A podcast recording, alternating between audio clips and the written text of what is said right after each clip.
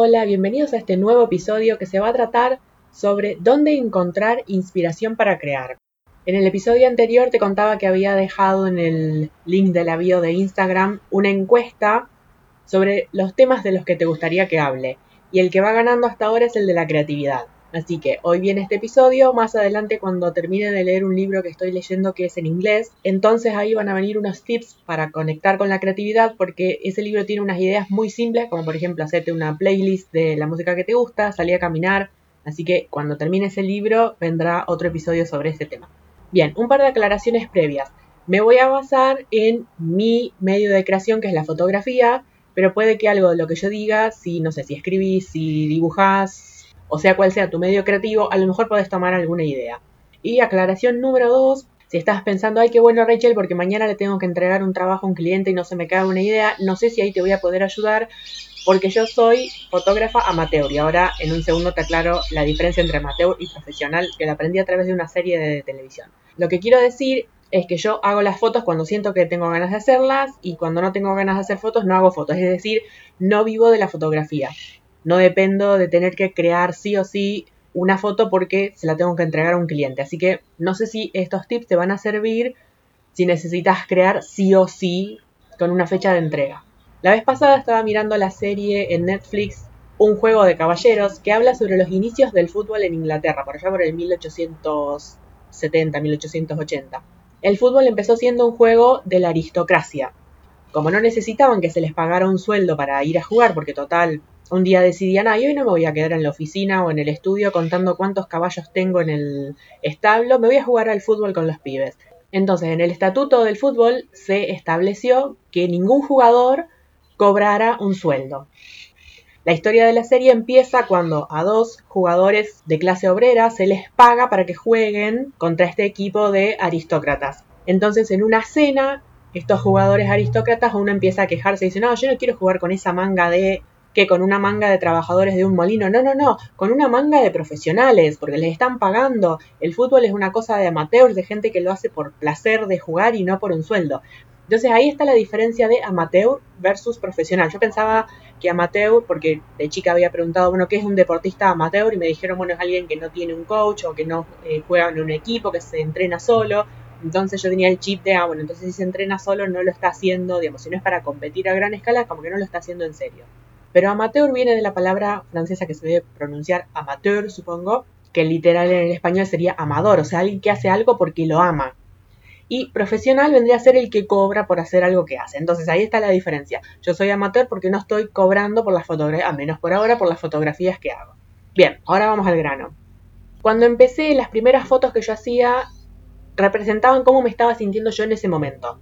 O sea, las emociones que yo sentía, sentimientos, vivencias, una vez que pasé esa etapa, empecé a sacar fotos de lo que se llama en fotografía plano detalle. O sea, en lugar de a lo mejor sacar una foto de cuerpo entero, sacaba a lo mejor un ojo, una mano, un bolsillo del pantalón, una pluma en la clavícula, porque resulta que no tenía espacio, entonces tenía que buscar de qué manera hacer fotos. Porque en mi casa todas las paredes están llenas de muebles y no hay una pared libre que yo pueda usar de fondo para las fotos. Eso era en mi etapa de principiante. Después, una vez que ya digamos, como que se empezaron a aceitar los engranajes, empezaron a surgir otras temáticas, como por ejemplo transmitir sensaciones. Tuve una época en que hacía unas fotos, no sé si llamarlas estilo bojo, pero así que parecían medio como hippie, que tenían como, como un toque de nostalgia, que parecían como fotos eh, de los años 50, por ejemplo. Después es a partir de un objeto en particular. Por ejemplo, había encontrado una mariposa que la había, una tormenta la había agarrado, entonces se murió, y la guardé, y después usé esa mariposa en una foto. Después había ido a una mercería a comprar, ya no me acuerdo qué, y vi que tenían en un frasquito, eran como unas gemas, pero son de plástico, obviamente, y vi una y me la compré y dije, bueno, esta la vamos a usar para alguna foto, después se me ocurrió qué foto hacer. Así que fíjate qué objeto te llama la atención, te gusta o te gustaría incluir en tu trabajo y a partir de ahí crea algo. Después se podría decir que las imágenes es como que me, me aparecen en la mente de la nada, pero en realidad me aparecen después de haber visto un montón de imágenes, de haber leído cosas. Entonces, por un lado, seguí a gente que se dedica a lo mismo que vos, pero no te concentres pura y exclusivamente en tu área. Por ejemplo, últimamente me estoy inspirando mucho en gente del mundo de la ilustración. Así que viendo un montón de imágenes en Pinterest y en Instagram, Después es como que mi mente las va entretejiendo, va como trabajando ahí en segundo plano, las va archivando y después me tira una idea para hacer una foto. Así hice uno que tenía una mariposa en un hombro, eh, hice otra con un pullover tapándome la cara. Después una fotógrafa que sigo, que se llama Dasha Pierce, armó una guía descargable con ideas sobre cómo darle un toque de magia a tus fotos. En un párrafo por ahí decía, usa por ejemplo una pantalla de un velador pero darle un uso que no sea el de estar sobre el velador. Así que me la puse en la cabeza y lo usé de sombrero. Después esto también, por eso te decía que no te concentres solo en gente de tu ámbito creativo. También me pasó una vez que se me vino a la mente una idea y dije, uy, qué, original esta foto. La hice toda recontenta yo y cuando al tiempo me pongo a revisar los guardados de Instagram, que los guardo y después no los miro, el otro día hice limpieza porque no los miro nunca, y ahí encuentro una foto muy similar a la que yo había hecho, que ni me acordaba, o sea, mi subconsciente la tuvo ahí guardada y después ni se acordó que tomó la inspiración de ahí. Después también me he inspirado en escenas de series de televisión. Por ejemplo, hay una serie española que se llama Ministerio del Tiempo. Soy fan de todas las series de viaje en el tiempo. Y cuando mm, tiene los créditos, o sea, cuando empieza la, cada episodio y va nombrando eh, quiénes trabaja, hay una imagen que en realidad es una ilustración que se ve una señora vestida con ropa del 1800, bueno, el personaje es de 1882, tomando el té. Entonces, obviamente yo no tengo ropa de época, así que busqué lo más parecido, la remera con más pinta de vestido de época que, encontré, agarré una taza de té linda que tenemos ahí guardada en el, armario y con eso imité la foto. Ah, y la mm, chica del, de la serie tenía un collar de donde colgaba una llave. Entonces busqué una llave, hice el collar y tomé la, digamos, como que pasé a foto la imagen de esa serie. Después a veces al ver algo, ese algo te dispara una idea. Por ejemplo, ves un lugar y dices, ah, en este lugar podría hacer una foto, podría dibujar este lugar, o ves un objeto por ejemplo, una vez la pantalla del velador, que yo tengo una pantalla tejida en macramé, hacía unas sombras lindas en la pared y dije, bueno, voy a ver cómo saco una foto incluyendo esas fotos que hace la pantalla del velador en la pared.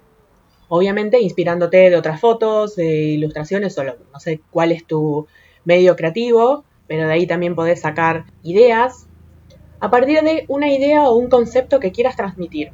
Por poner un ejemplo muy simple y muy tonto, imagínate que querés transmitir sobre la tristeza, entonces usás colores azules, grises, una persona con la cabeza gacha.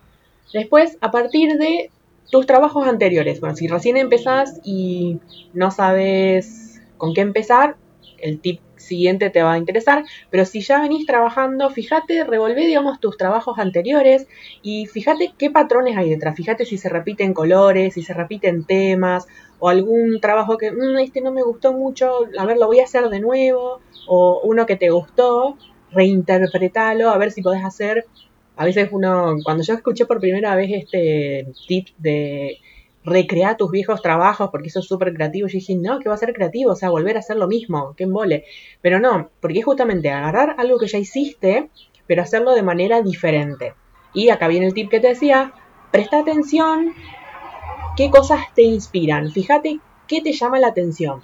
O sea, qué es eso que te quedas mirando y decís, ay, qué lindo, por ejemplo, en mi caso, a mí me llama la atención todo lo que sea reflejos, sean vidrios, sean cualquier cosa que refleje lo de alrededor, me llama muchísimo la atención. Lo mismo los rayos de luz y las sombras, por ejemplo, un rayo de luz que pasa entre las hojas de los árboles, eso me llama muchísimo la atención. Entonces, uso eso en mis fotos también.